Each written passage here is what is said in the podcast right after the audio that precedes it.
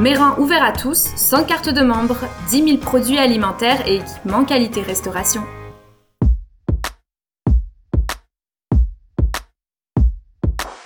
Dans ce deuxième épisode, on va discuter de la façon de gérer ses coûts comme un pro. Vous faites votre inventaire une fois par année, vos résultats financiers tombent 4 mois après la fin d'année fiscale, vous enlignez les prix de vos plats sur la concurrence, vous vendez votre sauce à spaghetti en pot, mais vous n'avez pas tous les éléments pour établir le prix de vente Vous êtes peut-être reconnu comme un restaurateur passionné, mais ça c'est pour réussir On en parle avec nos experts. Je suis Marie Paris, rédactrice en chef d'Achéri Mag. Bienvenue dans notre balado. Je passe tout de suite la parole à Robert Dion, éditeur d'Achéri Mag, qui va animer la rencontre d'aujourd'hui. Merci Marie. Alors, euh, pour cette deuxième portion, on s'en va vraiment dans le vif du sujet de qu'est-ce qui était euh, précédemment proposé.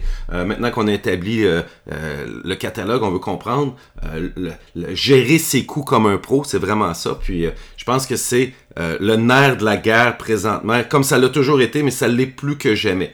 Donc, à la question comment gérer ses coûts comme un pro, je vous dis, je vous demande pourquoi et comment calculer ses coûts avec précision.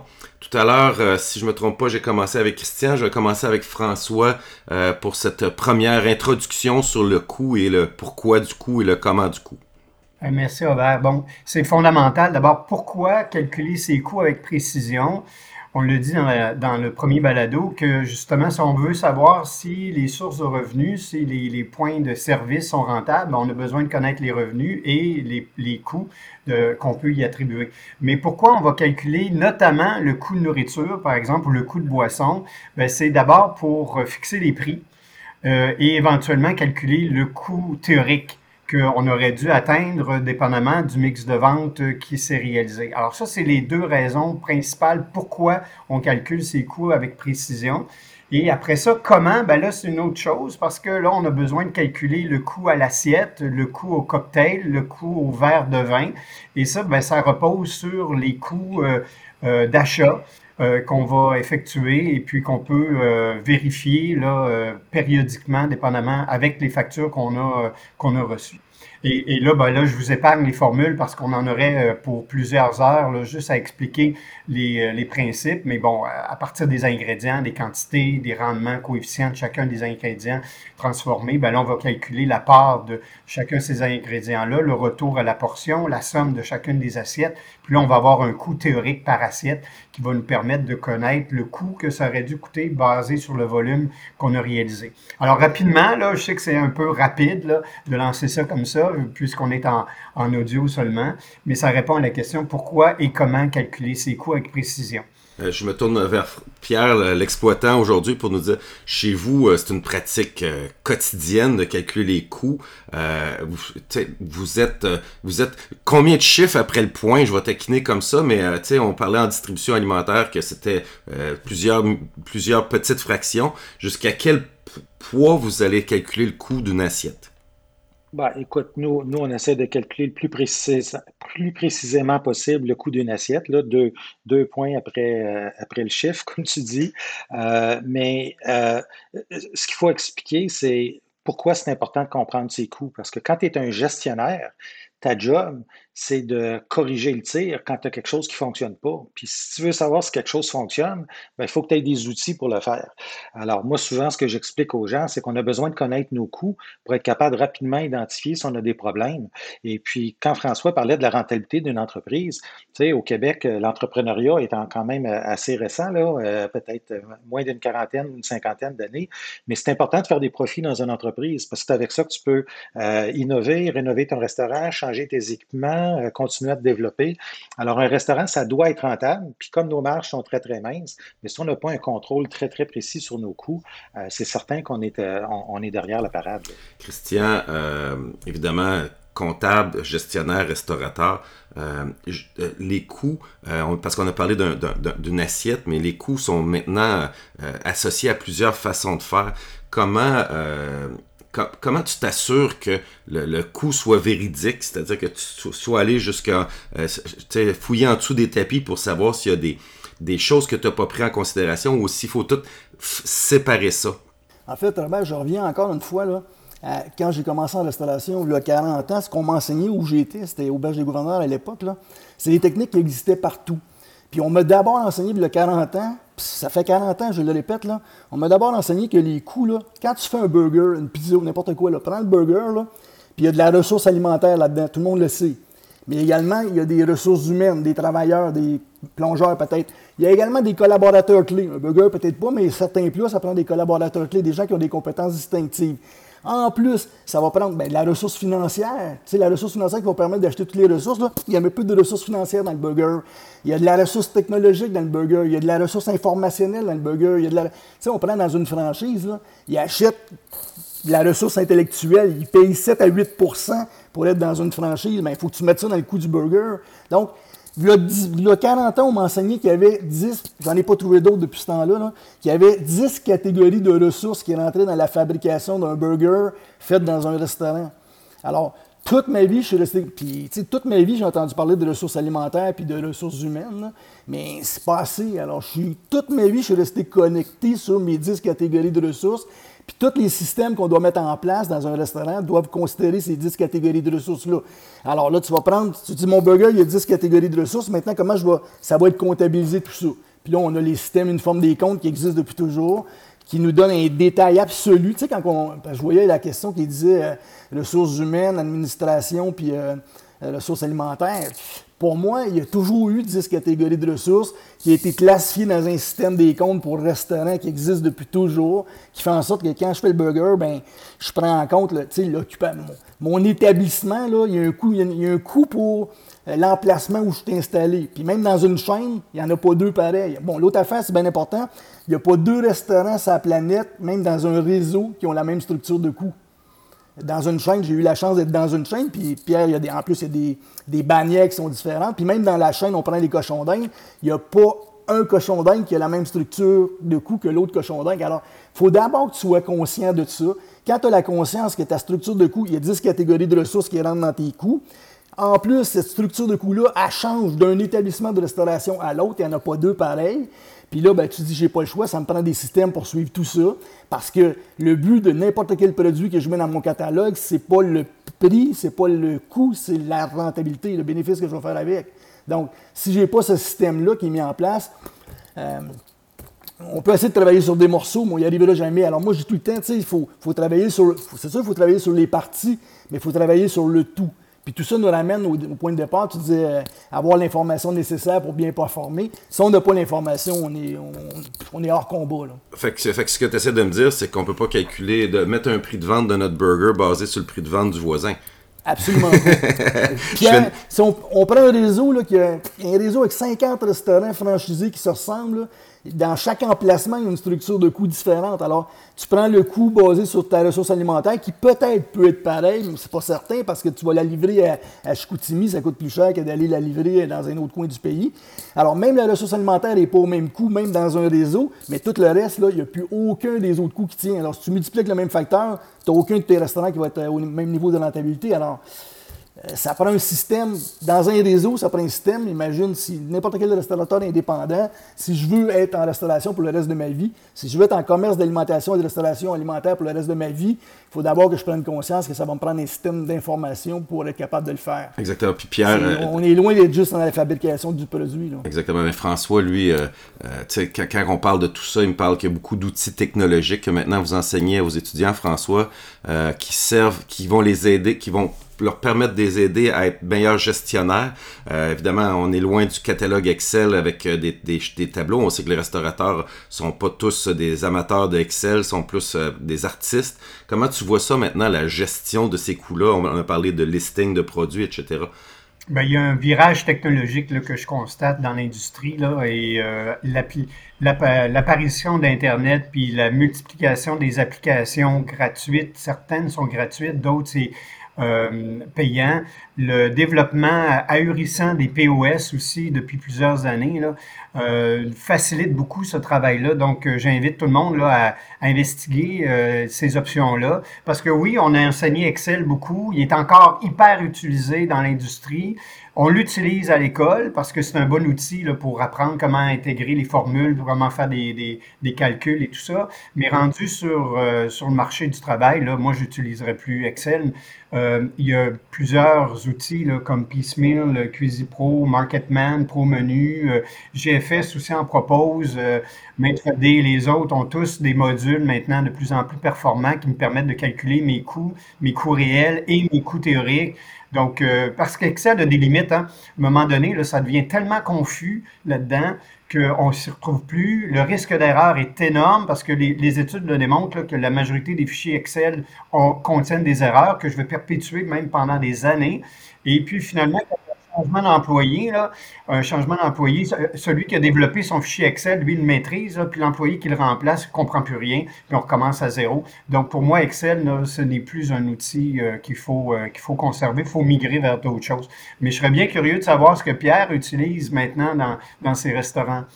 Ben écoute, euh, François, nous, on utilise un, moi, moi, par ailleurs, comme toi, là, la technologie, c'est mon dada, là, et on utilise un outil euh, qu'on a développé avec, euh, en collaboration avec d'autres restaurateurs qui me permet de faire la prise d'inventaire dans mes restaurants sur des tablettes iPad, dans lequel j'ai mon catalogue de produits avec mon cost théorique de chacun, avec mes recettes, mon cost théorique, mes outils de transformation et tout ça.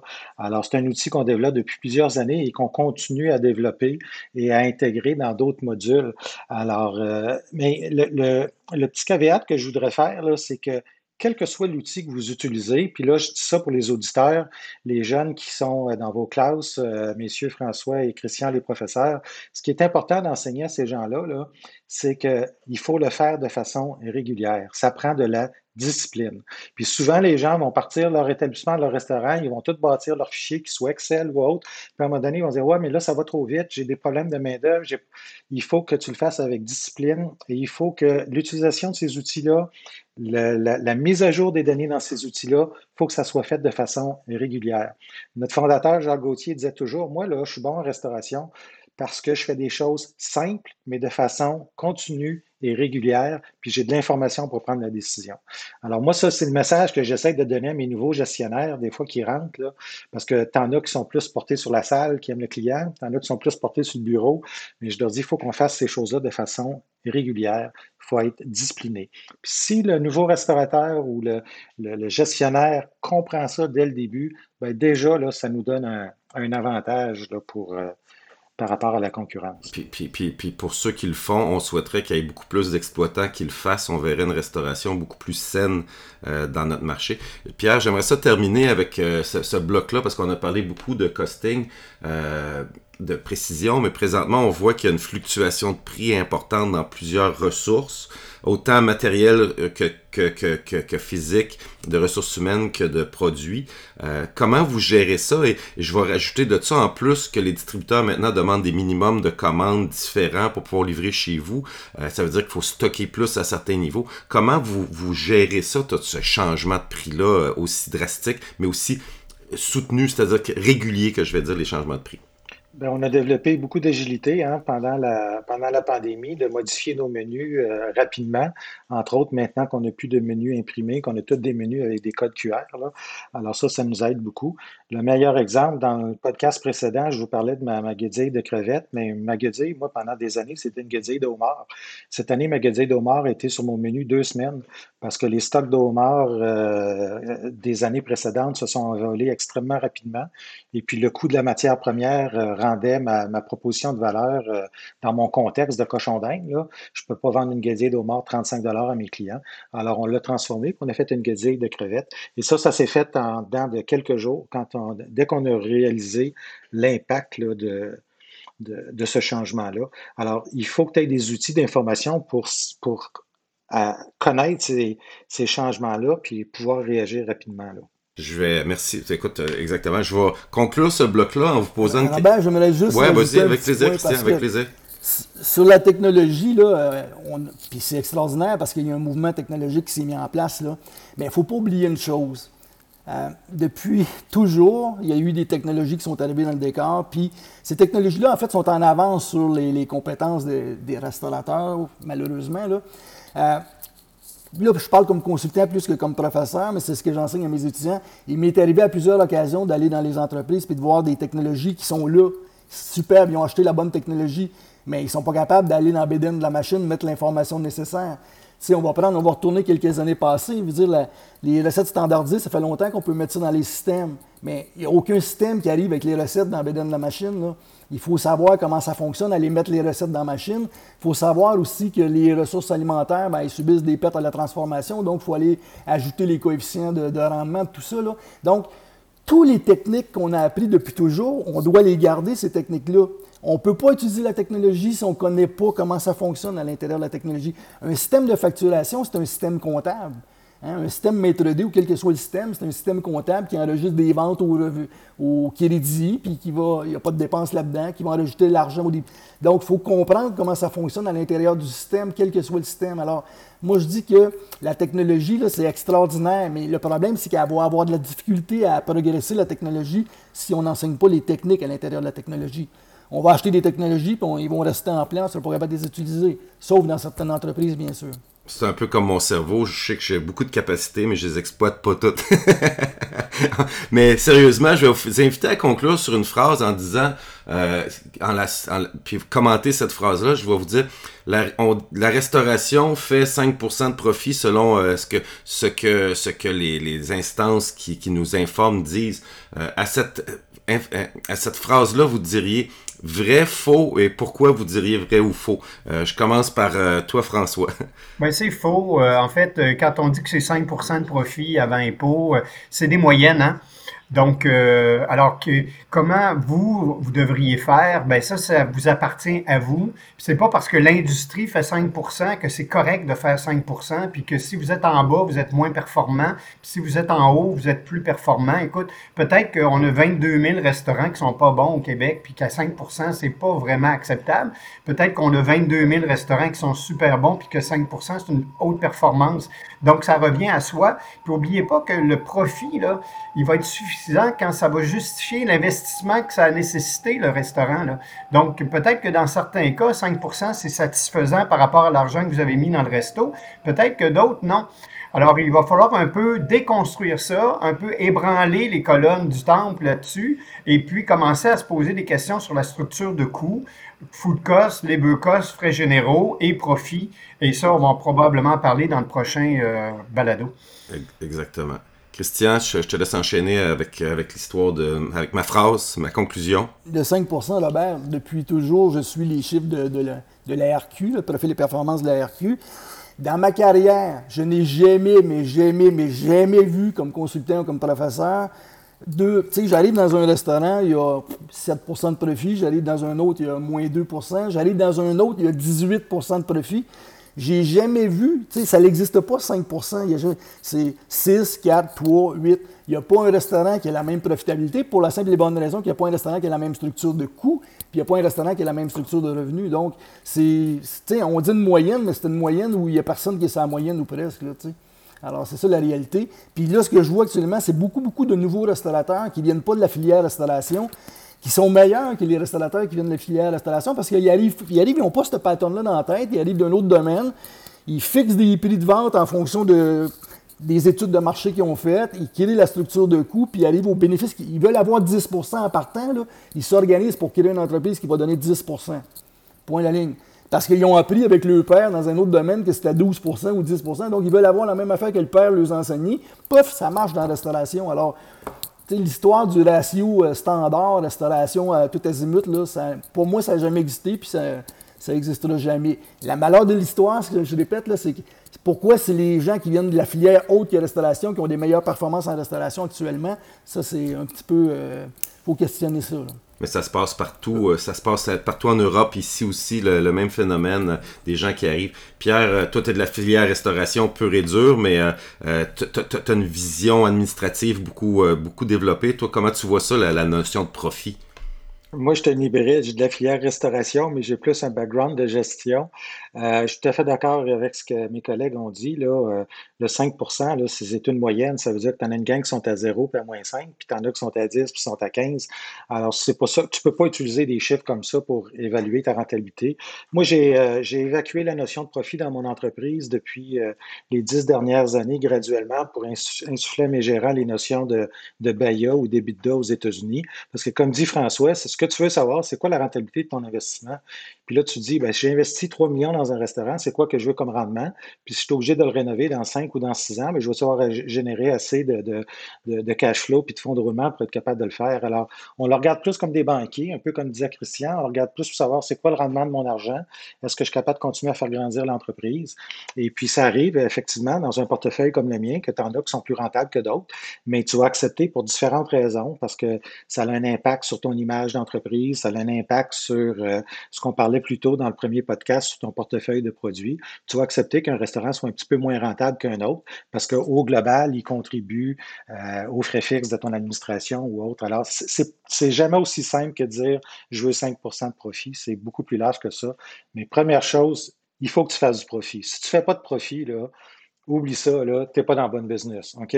Si, c'est juste pour te payer une job, va travailler pour quelqu'un d'autre. Il euh, faut que tu fasses du profit. Puis viens pas polluer le marché de la restauration, c'est ça. Puis, parce que si tu fais pas de profit, à un moment donné, ça va te rattraper. Tu as un équipement qui va briser, tu ne seras pas capable de le remplacer. Ça va être le temps de rénover, tu ne seras pas capable de le faire. Il faut que tu fasses du profit. Maintenant, c'est quoi le profit qui est raisonnable pour toi? Ben, comme disaient François et Christian, ça dépend à, chaque entreprise. Puis on est plus, on est plus dans le BAYA maintenant, Robert. On enseigne le BAYA, on n'enseigne plus le profit. On est vraiment dans le capital, le euh, rendement sur le capital investi, BAYA. J'avais, j'avais besoin de vous l'entendre dire parce que ça reste que euh, la restauration euh, euh a mauvaise presse justement par sa, par sa mauvaise gestion. Ce qu'on veut essayer de faire aujourd'hui, entre autres avec euh, ce balado-là, c'est d'aider les restaurateurs à comprendre comment la gestion est importante. Et là, je pense que dans le premier, on a parlé de bien comprendre tous les coûts inhérents ou tout ce qui vient rentrer dans le coût de gestion. Et après ça, de bien comprendre le, coût des matières premières. Fait que là, on est dans les deux choses, dans les deux aspects. Dans le troisième balado, on va plutôt aller voir sur la bonne comptabilité euh, dans notre établissement. Donc, euh, je vous donne euh, rendez-vous dans le troisième. Peut-être pour vous, ça sera le premier, mais dans le prochain, le prochain balado. Alors, Marie, je t'invite à conclure.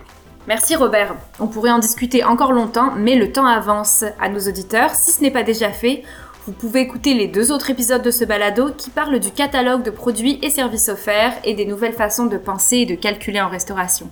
À bientôt!